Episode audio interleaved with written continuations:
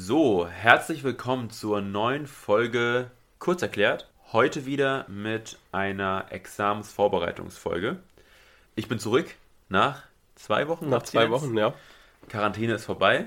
Und jetzt äh, wollen wir heute weiter im Staatsorganisationsrecht gehen.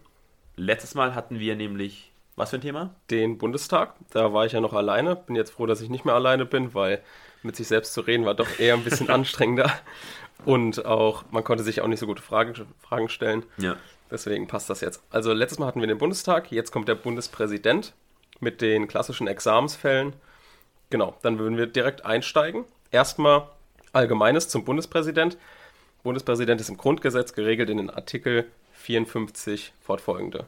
Den darf man natürlich auch nicht verwechseln habe ich letztes Mal schon gesagt, mit dem Bundestagspräsidenten. Weißt du, wer der Bundestagspräsident ist? Der Bundestagspräsident, das Problem ist, ich kannte den alten Lammert, war früher. Genau. Und dann kam noch jemand anders und dann war Schäuble. Jetzt ist Schäuble. Genau. Und der Vize-Bundestagspräsident ist gestorben. ist gestorben, genau. Das war Thomas Oppermann. Richtig. Und ich, es gibt aber mehrere Bundestagsvizepräsidenten. Ich glaube aus, jeden Partei, aus allen Parteien. Ja? Ich glaube schon. Ich nicht weiß aus allen Parteien, aber Wolfgang Kubicki ist zum Beispiel, glaube ich, auch einer. Ah, okay, und von den und Grünen Claudia Roth. Genau, Claudia Roth. Das sind aber Bundestagspräsidenten. Das dürfen wir jetzt auf keinen Fall verwechseln mit dem Bundespräsidenten. Habe ich letztes Mal schon gesagt, aber es ist mir schon mal in der Klausur passiert. Deswegen sage ich es. Ja, auf jeden Fall schauen wir uns mal die Artikel 54 Moment. Grundgesetz. Du hast es in der Klausur vertauscht? Ja, ich habe es in der Klausur vertauscht. Also, ich habe es ich hab's nicht selbst vertauscht, sondern ich habe es einfach falsch geschrieben. Ich habe einfach Ah, okay. Bundestagspräsident, es ging, glaube ich, um den Bundestagspräsidenten und dann habe ich das Tags halt nicht geschrieben und dann hieß es Bundespräsident. ja. Genau, auf jeden Fall in den Artikel 54 Grundgesetz steht jetzt drin, dass der Bundespräsident von der Bundesversammlung gewählt wird.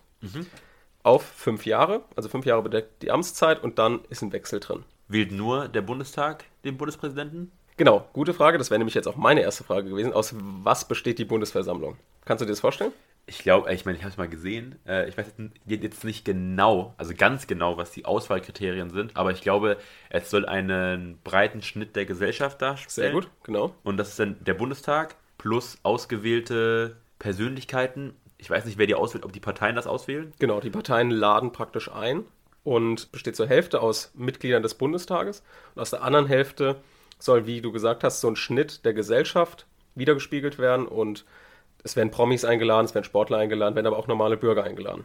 Echt? Ja, ich habe mir, ich hab mir mal ausgesucht, wer so ein bisschen eingeladen wurde für die 16. Bundestagsversammlung, die den Steinmeier jetzt gewählt haben. Ja. Das war, glaube ich, 2000, 2017. Und zum Beispiel Peter Maffei. Ja. Was denkst du, von wem der eingeladen wurde, von welcher Partei? SPD, Richtig. Dann Gerd Müller, von welcher Partei? CDU, äh, CSU. C genau, sehr gut, CSU. Ähm, Julian Bam. Äh, gut, die Piraten sind nicht drin. Die Grünen? Nee, SPD. Okay. Thilo Jung. Thilo Jung, die Linke? Nee, Oder von die Piraten, von den- Piraten, ja. War die Piraten im Bundestag? Ich weiß nicht genau, ob nur die Bundestagsparteien einladen dürfen, ehrlich gesagt, aber ich, oder das gesamte Parteiensystem. Oder vielleicht alle, die in den Bundesländern auch vertreten Wahrscheinlich, ja, genau. Dann noch, nenne ich einfach jetzt noch zwei. Reinhard Raubal zum Beispiel, den kennen wir aus dem Fußball vom, sind? Ja, BVB. CDU? äh, nee, SPD. Ja, okay, ja. Und äh, Bibiana Steinhaus, auch SPD. Okay, also, Also- CDU hast du ke- keinen gehabt. CDU habe ich keinen interessanten gefunden, ehrlich gesagt. War nicht, ich, also ich erinnere mich sogar, dass, war nicht Olivia Jones auch? Kann sein, aber bestimmt glaube, bei der also- 16, das hätte ich gesehen. Ich habe Okay. mir alle aber, angeguckt. da, aber ich, weil ich er, erinnere mich, das ist ja sonntags, Mhm. wird ja auch übertragen, glaube ich, sogar im Fernsehen. Ja, genau. Da kann man auch so ein bisschen gucken, wer dann da ist und ich glaube immer, das ist auch so ein bisschen so ein Überbieten der Parteien, wen die jetzt da geschafft haben, Ja. da hinzubringen. Aber Okay, dann schauen wir jetzt nochmal so ein bisschen geschichtlich zurück. Erstmal, was gab es denn für einen Bundespräsidenten? Wer fällt dir da so ein? Wulf, Steinmeier, davor wird es ein bisschen dünner. Davor war es Joachim Gauck, Genau. Horst Köhler. Schmidt. Genau, Christian Wulff hast du ja auch genannt. Schmidt gesagt? Schmidt war falsch, glaube ich. Ja, ist aber, falsch. Ich ja, habe Köhler gemeint, richtig. Genau, ja. Köhler. Weißt du noch, warum Köhler zurückgetreten ist damals? Also ich weiß auf jeden Fall, dass er so ein bisschen bei ein paar Entscheidungen nicht ganz mitgemacht hat. Mhm. Es ging einmal um diese, also ich weiß nicht, ob jetzt die Entscheidung da, dazu geführt hat, dass er zurückgetreten ist. Einmal hat er sich, hat er sich glaube ich, quergestellt bei dieser Entscheidung zu diesem Flugabschuss. Mhm, das war es aber nicht, warum er zurückgetreten Aber ist. da hat er auch, glaube ich, damals gemeint, Ja. das geht nicht. Ich glaube auch. War das was mit der Finanzkrise? Nee, das war vor, das mit der Finanzkrise war äh, Christian Wulff, also der hatte so Kredit- und Medienaffäre war Ah, das damals. Und ähm, Horst Köhler war damals, weil er gesagt hatte, dass er einen militärischen Einsatz nicht ausschließen will, um Handelswege freizuhalten. Und das als Bundespräsident zu sagen, also so ein bisschen Ja. zum militärischen Einsatz zu motivieren oder den zu rechtfertigen, ist wahrscheinlich einfach schwierig als Bundespräsident. Ja. Ich habe auch das Gefühl, muss ich mal so, bei, so beiläufig sagen, sobald ein Politiker Bundespräsident wird, bewegt er sich ein bisschen langsamer. Das Langsamer? So, ja, so auch Steinmeier hast das Gefühl. ja. er, so bedächtiger. er ne? ist jetzt so, er ist jetzt irgendwie. Die haben ihre Rolle angenommen. Ja, also er ist, Ja. jetzt, er ist jetzt sehr erhoben und erhaben Ja. über, über, die, über das normale Geschehen. Also wenn ich jetzt so Bilder und Videos sehe, wo er dann so Leute mit den Leuten redet und dann davor, wie er mal damals im Wahlkampf war, Mhm. das war ja nicht lange her, so Ja, zehn ja. Jahre oder so acht Jahre, dann ist das schon ein Unterschied. Ja, wir werden aber nachher sehen, warum er sich so bedächtig be bewegt. Weil Okay. seine Rolle das auch so ein bisschen widerspiegeln muss. Okay. Ja. okay, dann schauen wir uns jetzt nochmal geschichtlich an, warum denn der Bundespräsident ähm, jetzt nicht mehr so viel Macht hat. Jeder weiß, der ist eher der Repräsentant. Gehen wir später noch ein bisschen genauer drauf ein. Aber warum hatte der denn jetzt nicht so viel Macht wie zum Beispiel in der Weimarer Republik? Vielleicht ist es auch interessant, dass wir, also ich weiß nicht, ob du das vorbereitet hast, dass wir so ein bisschen vielleicht mal schauen, wie das in anderen Ländern ist. Weil die Position des Bundespräsidenten in anderen Ländern ist ja eine komplett andere, wie du es auch gleich Es, ja. gibt, es gibt ja teilweise auch in manchen anderen Ländern nicht so den Bundespräsident, wie wir ihn kennen, Ja. sondern halt einfach Premierminister ist das dann zum Beispiel in Ja. anderen Ländern, der dann sozusagen die. Kanzlerfunktion eigentlich hat. Hm, Nee, das ist noch was anderes. Ich meine, die Kanzlerfunktion im Sinne von, die Kanzlerfunktion ist ja bei uns dann die Hauptfunktion, die so, ja, den genau. funktionalen Apparat zum Laufen bringt. Genau. Und der Bundespräsident ja eigentlich nicht, aber der Name spielt in anderen Ländern halt die gleiche Rolle wie Genau, unser das Kanzler. stimmt. Also früher in der Weimarer Republik gab es ja den Reichskanzler. Das ist jetzt übrigens auch wichtig zu wissen, dass man so ein bisschen geschichtlichen Überblick hat, wenn man zum Beispiel mit historischen Argumenten argumentiert, was, was auf jeden Fall möglich ist in der Klausur. In der Weimarer Republik war der Reichspräsident mit sehr viel Macht ausgestattet. Der hat mh, das Recht, das Kommando über die Streitkräfte gehabt. Der konnte den Bundestag auflösen. Und damals der Reichspräsident, ich glaube zu Zeiten Hitlers, war es Hindenburg, ich bin mir nicht ganz sicher. Und der hat dann seine Rechte an Hitler abgegeben. So, und dann hatte Hitler diese ganzen Rechte. Ja. Und deswegen, das war auch ein Punkt, warum es damals zum Dritten Reich gekommen ist und so weiter. Genau. Ist jetzt einfach geschichtlich umrissen. Es ist jetzt nicht detailliert so Ja. richtig, aber klar, diese Rechte, die haben Hitler schon sehr viel Macht gegeben zu der Zeit. Und deswegen wollte man nicht, dass so viel Macht auf eine Person komprimiert wird. Und deswegen hat man gesagt, okay, die Macht verteilen wir und der Bundespräsident ist nur noch ein Repräsentant. Er hat nur in, nimmt nur integrative Aufgaben wahr. Er darf sich politisch nicht sonderlich äußern. Er muss sich gegenzeichnen lassen vom Bundeskanzler. Ist praktisch nur ein Aushängeschild. Also die haben, die nehmen an Staatsbanketts teil. Die haben, heißen- Spaß, die haben den spaßigen Job der ganzen die haben einen spaßigen Job tatsächlich. Also man sieht, man sieht ja auch immer in Krisenzeiten, der Steinmeier, wenn er Reden hält, appelliert er schon so ein bisschen, dafür ist er auch da. Aber er kann halt, hat er praktisch keine Macht mehr. Also gar nichts. Genau. Hat er denn irgendwelche funktionalen Rechte noch? Also Sachen, die er ausüben kann? Genau, da kommen wir jetzt zu. Er hat bestimmte Aufgaben, zum Beispiel vertritt er unser Land völkerrechtlich, dann macht er halt Staatsbesuche, das ist klar, haben wir ja eben schon gesagt. Er schlägt den Kanzler vor, das heißt, wenn gewählt wird, sieht er, welche Fraktionen welche Stärken haben und schlägt daraufhin den Kanzler vor. Natürlich hält er sich an den Kanzlerkandidaten jeder Partei. So, also wenn die CDU die Merkel aufgestellt hat und er sieht, okay, die CDU hat hier die Mehrheit, dann schlägt er natürlich auch die Merkel vor. Er schlägt jetzt nicht irgendjemand von der Linken vor. Das macht er nicht. Aber was ist da der Hintergrund? Weil ich meine, es muss ja irgendeinen funktionalen Hintergrund haben, dass es irgendwann mal relevant war, sage ich jetzt mal. Ja, weil man das, glaube ich, so ein bisschen wieder machtmäßig abstufen will. Man will nicht, dass dann, also man muss ja auch irgendwie den Bundeskanzler berufen. So, es, es kann, ist ja nicht so, dass mit der Wahl sofort der Bundeskanzlerkandidat Bundeskanzler wird, sondern der wird dann vom Bundestag gewählt und um gewählt zu werden, musst du aufgestellt werden. Okay. Und der Bundespräsident stellt den dann sozusagen auf.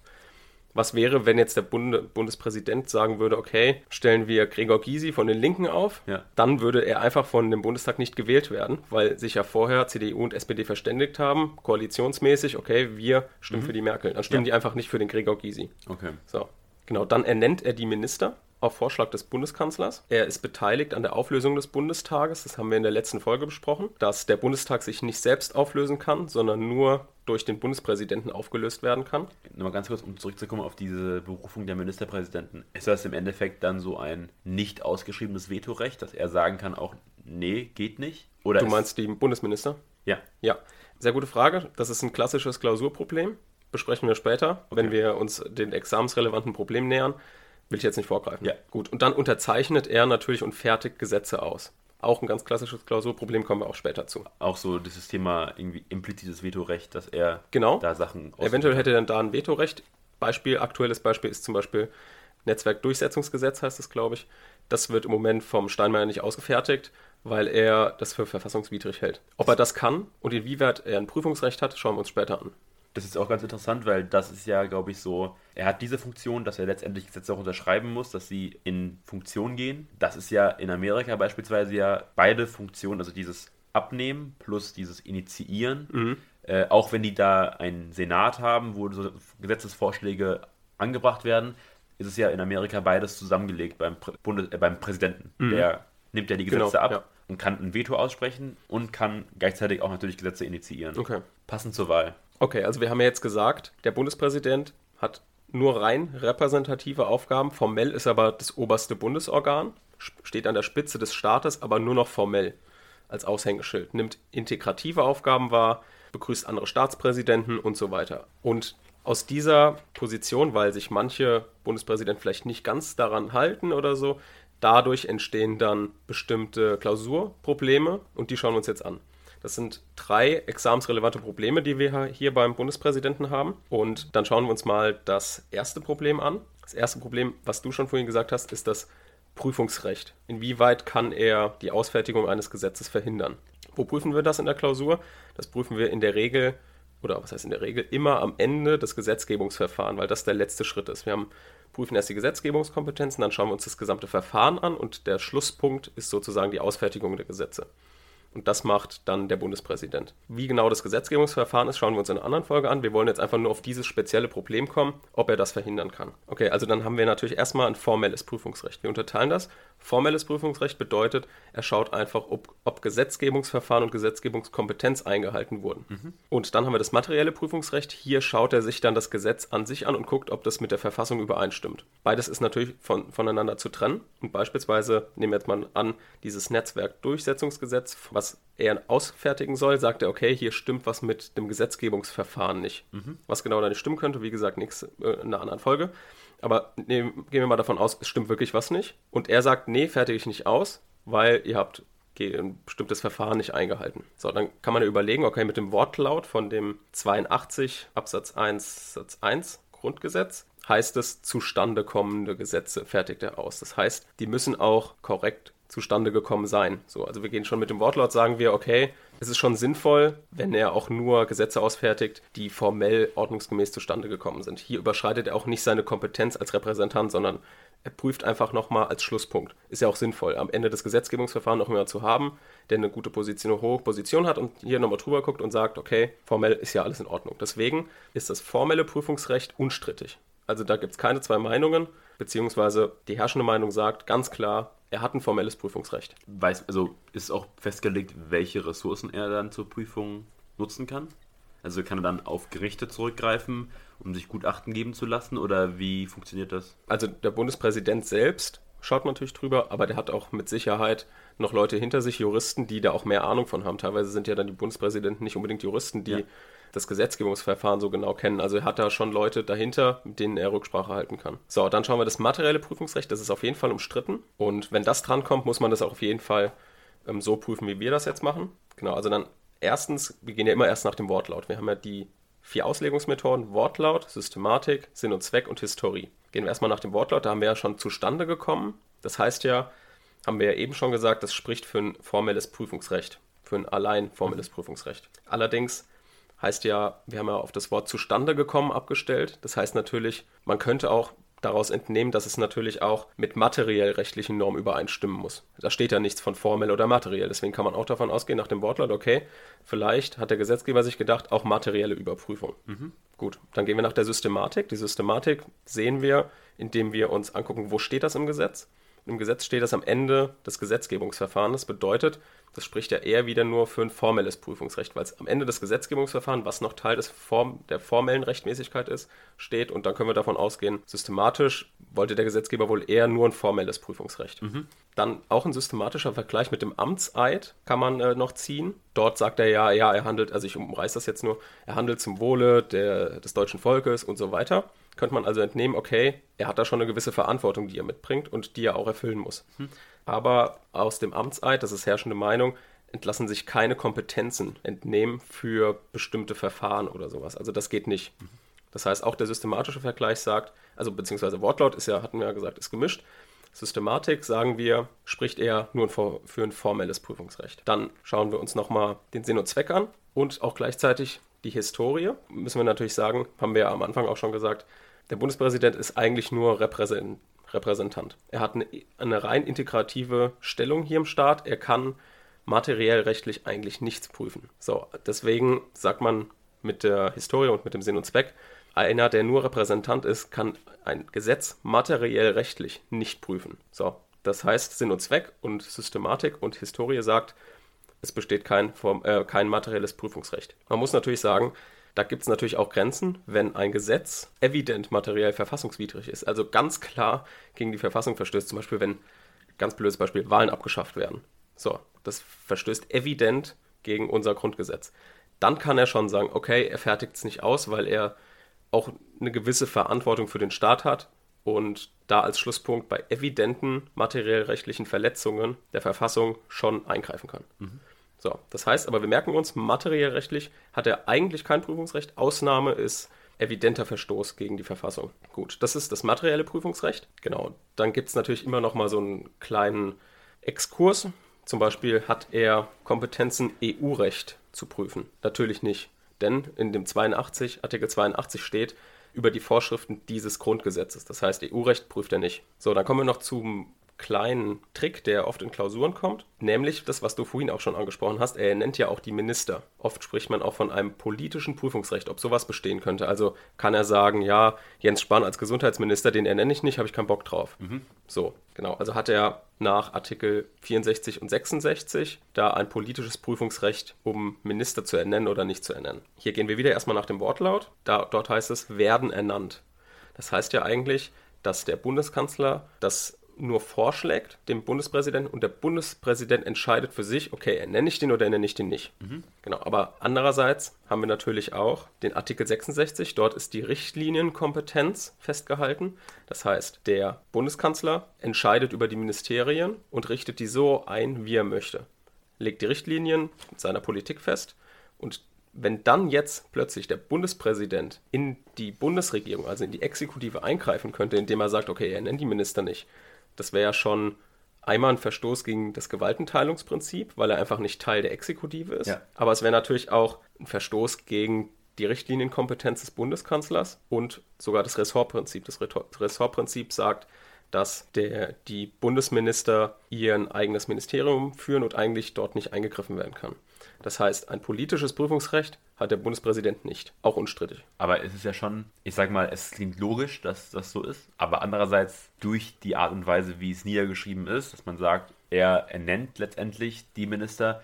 Es klingt unnötig, im ersten Moment unnötig, wie soll man sagen, komplex. Weil im Endeffekt hat das Recht nicht. Es ist nur formelle, das stimmt. ein rein formeller Prozess. Aber man muss, da sprichst du einen gutes, guten Punkt an, bei den Auslegungsmethoden, die wir haben, die vier, die ich aufgezählt habe, Wortlaut ist nur Anfang, Anfangspunkt der Argumentation. Okay. Endpunkt ist Sinn und Zweck. Das heißt, Wortlaut ist eigentlich nur der erste Hinweis. Es darf sich nie das Ergebnis im Wortlaut erstrecken. Das heißt, wenn der Sinn und Zweck was anderes sagt, wie hier die repräsentative Funktion des Bundespräsidenten, dürfen wir nicht nur auf den Wortlaut abstellen. Gibt es da eine Rangfolge der, der vier? Gibt es, ja. Wortlaut ist das erste, historisch das zweite oder Systematik, das ist jetzt nicht so wichtig, aber danach dann Systematik und Sinn und Zweck ist so ein bisschen der Ausgangspunkt. Da überlegt man sich einfach, was wollte der Gesetzgeber mit dieser Norm sagen. So, dann ähm, kommen wir zum zweiten Problem. Zweites Problem ist die Spinneräußerung von Joachim Gauck. Ja. Kannst du dich da noch dran erinnern? Nee. Kannst du gar nicht erinnern? Nee, gar nicht nee, mehr. Okay. Dann erkläre ich mal kurz den Hintergrund. Hintergrund ist, ähm, im August äh, 2013 gab es eine Gesprächsrunde von Berufsschülern und dort hat Joachim Gauck teilgenommen. Es ging so ein bisschen darum, junge Leute an das Wahlsystem ranzuführen ja. und zu sagen, hier Leute, wählt auf jeden Fall. 2013 haben, glaube ich, die Bundeswahl, Bundestagswahlen angestanden. Heute ist 21 minus 8, nee, doch klar. Doch, 21, ja, ja, genau. 21 minus 8 ist 13, ja, ist richtig. 2013 haben die Bundestagswahlen angestanden und hier wollte halt der Bundespräsident die so ein bisschen halt darauf hinführen, hier Leute, wählt, ist wichtig Und da war auch so eine allgemeine Fragerunde dann. Und dann hat ein Berufsschüler dann gefragt, ja, ähm, Herr Gock, was halten Sie denn davon, dass die NPD in Berlin gegen Asylbewerberheime protestiert? So, und darauf hat dann der Joachim Gauck geantwortet. Das äh, Zitat lese ich jetzt einfach mal vor. Okay, also das ist ein langes Zitat, ich werde da nur Passagen draus vorlesen. So viel nochmal zu, diesem, zu dieser Protestaktion von der NPD. Die haben halt Plakate abgerissen ja. und sowas und halt protestiert gegen Asylbewerberheime. Beziehungsweise, die haben nicht Plakate abgerissen, sondern die haben Plakate aufgehängt und die Antifa und so haben die wieder abgerissen. Mhm. Also der Gauck hat dann gesagt, nein, beim Plakate abreißen hätte ich nicht mitgemacht und Sie wissen auch, wir haben so viele Möglichkeiten, uns gegen Rechtsradikale zu verteidigen und Gott sei Dank funktioniert das. Bei uns gibt es Leute, die haben eine politische Ansicht, die die Mehrheit der Deutschen nicht teilt und wir sind in einem Land, wo die diese Ansicht auch laut sagen dürfen. Das kann uns peinlich sein und mir als ältere Menschen ist es enorm peinlich. Dann erzählt er wieder ein bisschen und so weiter und dann wird es wichtig. Und wir bekämpfen die und das beruhigt mich. Wir brauchen da auch nicht nur unsere staatlichen Instanzen, die brauchen wir auch manchmal, aber wir brauchen da Bürger, die auf die Straße gehen, die den Spinnern ihre Grenzen aufweisen und die sagen bis hierhin und nicht weiter. Und dazu sind alle aufgefordert. Mhm. So, das hat natürlich der NPD überhaupt nicht gefallen, dass sie als Spinner bezeichnet wurden. Er hat jetzt nicht direkt gesagt, okay, die NPD sind alle Spinner, sondern nee. er hat gesagt, die, die da auf die Straße gegangen sind, die Leute sind Spinner. Hat er das auch gesagt? Ich fand, er, er hat, er ist ja sehr generisch gesagt, er hat gemeint, mhm. dass man gegen Spinner auf die Straße geht. Genau. Also der Bezug kann man herstellen, weil es ein Paragraph ist oder ein Absatz oder ein mhm. Statement, aber ich würde jetzt meinen, schon also ist schwierig wahrscheinlich. Er hat das, finde ich, halt schon sehr vorsichtig formuliert, aber man kann schon deutlich Rückschlüsse darauf ziehen, dass er jetzt die NPD meint mit Spinnern. Deswegen haben die ein Organstreitverfahren angestrengt. Bedeutet, sind vor das Bundesverfassungsgericht gezogen und haben halt gesagt, ja hier, er darf uns nicht Spinner nennen. Das heißt, die NPD NPD-Partei hat geklagt gegen den Bundespräsidenten. Mhm. Wir gucken uns jetzt nur die materielle rechtliche Seite an, ob er denn das sagen durfte. Okay. Erstmal müssen wir hier natürlich sagen, wenn er das nicht sagen durfte, dann hat er verstoßen gegen die allgemeine Chancengleichheit der Parteien. Ist festgehalten in Artikel 21 in Verbindung mit Artikel 38 Satz 1 Grundgesetz. So, wir haben natürlich den Sinn und Zweck des Bundespräsidenten oder den Hintergrund verstanden und wissen, dass der Bundespräsident das Staatsoberhaupt ist, Repräsentant und nur integrative Aufgaben wahrnimmt. Das heißt, seine Äußerungen haben halt auch besonderes Gewicht mhm. und das weiß er auch. Ihm wird ein gewisser Spielraum auch zugebilligt, also er muss jetzt nicht sich total beschränken in seinen Aussagen, sondern er kann schon bestimmte Anstöße geben. Aber natürlich ist die Grenze bei einer gewillkürten Aussage über andere Parteien. Was man hier natürlich schon annehmen könnte. Man könnte schon sagen, okay, er kann die NPD nicht als, als Spinner bezeichnen. Ja. So hat die NPD das vorgetragen. Genau, dazu muss man sagen, das Bundesverfassungsgericht hat festgestellt, auch der erste Teil, also mit dem peinlich und so weiter, das, ist, das hält sich total im Rahmen. Mhm. Spinner ist natürlich erstmal ein negatives Werturteil. Mhm. So, Spinner kannst du nicht einfach zu einer anderen Partei sagen. Jetzt ist aber die Frage, hat er das wirklich zur NPD gesagt? Da muss man natürlich erstmal von dem Hintergrund sehen, es sind Wahlen, Bundestagswahlen. Das heißt, dieser Zeitpunkt ist schon, da muss er wirklich extrem vorsichtig sein, was er sagt, weil er hat eine gewisse Verantwortung, vor allem vor Bundestagswahlen darf ein Bundespräsident sich nicht negativ über andere Parteien äußern. Aber wie gesagt, dann hat das Bundesverfassungsgericht ein bisschen getrennt diesen Satz, okay, es ging ja über eine Protestaktion gegen Asylbewerberheime und diese Leute, die da auf die Straße gegangen sind, die hat er als Spinner bezeichnet. Muss nicht heißen, dass das nur NPD-Leute waren. Im Zweifel waren es nur NPD-Leute, ist klar. Aber er hat jetzt da nicht gesagt, die NPD sind Spinner. Ja. So, das heißt, mit diesen Argumenten, die ich jetzt gerade vorgetragen habe, muss man so eine Einzelbetrachtung vornehmen. Okay, hat er jetzt wirklich nur die NPD gemeint oder hat er jetzt die Leute gemeint, die auf diese Straße gehen? Und was würdest du sagen? Ich würde sagen, zweiteres. Also er hat nicht die Partei selbst beleidigt, sondern die Gruppe an Menschen, die da auf die Straße gegangen sind und dadurch wahrscheinlich, wahrscheinlich auch die Leute aus der Partei, aber halt nicht spezifisch die Partei. Genau, man könnte auch noch, das ist richtig, man könnte auch noch als Argument anführen, dass ja es in jeder Partei extreme Leute gibt und er nur diese extremen Leute aus der Partei gemeint hat, also nur einzelne NPD-Mitglieder. Mhm. Das wäre auch noch in Ordnung. Ja weil Spinner gibt es überall in jeder Partei. Das heißt, letztendlich durfte er das sagen. Bundesverfassungsgericht hat gesagt, in der Situation war es in Ordnung. Er hat nicht die gesamte Partei gemeint damit, sondern nur die einzelnen Leute, die dort auf die Straße gegangen sind. Hier ist ganz wichtig, wie ihr merkt, hier müsst ihr mit Argumenten arbeiten. Das heißt, gute Argumente euch selbst überlegen, die in eine gute Reihenfolge bringen und wirklich dieses Zitat auch schön auseinandernehmen und im Korrektor zeigen, dass ihr wirklich auch differenzieren könnt zwischen Meint er jetzt die gesamte Partei? Meint er nur einzelne Mitglieder? Mhm. Genau, das ist dann diese Spinnerentscheidung gewesen. Genau, dann kommen wir zum letzten Problem. Das ist ein ganz kurzes eigentlich, ist aber öfter dabei, wenn es wirklich so um öffentliche Äußerungen des Bundespräsidenten geht, wie es jetzt hier nicht unbedingt der Fall war, weil es in einer kleineren Gruppe war. Aber nehmen wir mal an, er wäre vor ein Mikrofon getreten, kurz vor der Bundestagswahl und hätte das öffentlich geäußert oder in der Zeitung oder sowas. Das ist dann ein Problem des Artikel 58 Grundgesetz. Hier wird angeordnet, dass er sich gegen seine Äußerungen und seine Handlungen gegenzeichnen lassen muss. Genauer steht dort, er muss sich seine Anordnungen und Verfügungen gegenzeichnen lassen. Mhm. So, das heißt, okay, muss er sich jetzt jede Äußerung, die er tätigt, vorher gegenzeichnen lassen? Das wird ihn natürlich extrem einschränken als Bundespräsidenten. Ja. da sagt eine Ansicht, okay, alle Handlungen des Bundespräsidenten in der Öffentlichkeit, nicht nur solche, die Rechtswirkungen entfalten können, sondern jede Äußerung muss er sich gegenzeichnen lassen. Mhm. Argument hierfür ist der Sinn und Zweck des Artikel 58 Grundgesetz, weil der sagt, er muss sich das gegenzeichnen lassen und dadurch wollte der Gesetzgeber verhindern, dass der Bundespräsident wieder eine starke Stellung bekommt. Und er wollte halt eine eigenständige Politik des Bundespräsidenten verhindern. Die andere Ansicht sagt, er muss sich nur Handlungen, die unmittelbare Rechtswirkung haben könnte, gegenzeichnen lassen. Hier, die stützen sich auf den Wortlaut, die sagen Verfügungen und Verfügungen ist im juristischen Sinne, steht halt typischerweise für Handlungen, die Rechtswirkungen haben können. Genau. Und hier kann man sich so ein bisschen entscheiden, wie man möchte, aber die würde ich sagen, herrschende Meinung sagt, okay, muss nur sich das gegenzeichnen lassen, was Rechtswirkung entfalten könnte, weil ansonsten könnte der Bundespräsident ja praktisch nicht mehr auftreten. Also ja. das würde ihm ja, also klar, man will die eigene Politik einschränken, den Punkt sehe ich, aber andererseits hat er ja auch eine bestimmte integrative Aufgabe, die er wahrnehmen will und die kann er nicht, jeden einzelnen Satz kann er nicht vom Bundeskanzler verlangen, dass er das gegenzeichnet. Das heißt, ich bin der Meinung, nur solche mit Rechtswirkungen muss er sich gegenzeichnen lassen. Man muss ja auch, also man darf ja bei den Bundespräsidenten nicht vergessen, dass sie eigentlich immer einen politischen Hintergrund haben und von aus Oft, der Partei genau. kommen. Ja, sehr gut. Das heißt, sie bringen ja auch eine gewisse Wertvorstellung mit. Mhm. Also natürlich müssen sie trotzdem versuchen, ihre Neutralität zu wahren mhm. gegenüber allen Parteien und allen Ansichten, die es im Land gibt, aber sie kommen ja nicht als ungeschorene mhm. Politiker da rein, sondern sie haben ja ganz klar eine Vergangenheit. Also ob es jetzt mhm. ein Gauck ist, der mhm. in der DDR war und da ganz klar er Kante gezeigt hat. Oder ein. Horst äh, Köhler, ich glaube, der war CDU, oder? Genau, äh, Wulff auch CDU. Mhm. Andererseits muss man natürlich sagen, könnte das auch wiederum für die andere Variante sprechen, also dafür, dass er sich wirklich alles gegenzeichnen lassen muss, um seine eigene Politik zu verhindern, weil er aus der Politik kommt. Er ist Politiker, die Gefahr ist schon groß, dass er auch nicht genau weiß, wo seine Grenzen politisch sind. Ja. Allerdings, wenn du Bundespräsident werden möchtest, dann weißt du um deine neutrale Stellung. Plus, es gibt doch wahrscheinlich irgendeinen Praktikabilitätsansatz, dass das Bestimmt, irgendwie ja. nicht umsetzbar ist, dass du.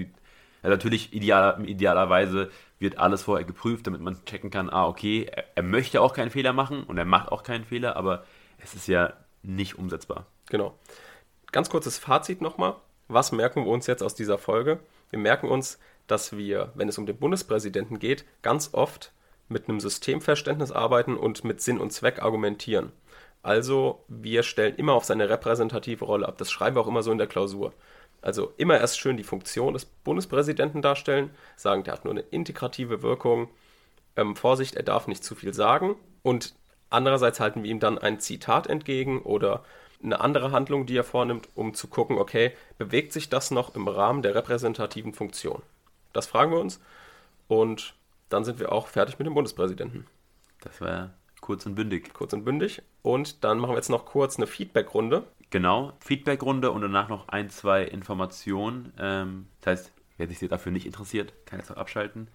Ansonsten, wir haben insgesamt sehr viele positive Feedbacks bekommen die Woche. Interessanterweise von vielen Erstsemestern. Ich glaube, es ging auch mhm. langsam die Uni wieder los. Genau, Uni das, ging los am 2.11. Ja. Freut uns sehr, dass ihr jetzt zugeschaltet habt. Dazu ähm, muss man auch sagen, auch für Erstis ist dieser Podcast sehr hilfreich. Klar, es behandelt auch Themen, die im Examen drankommen, die teilweise auch sehr komplex sind. Zum Beispiel vor allem im Baurecht war das jetzt der Fall.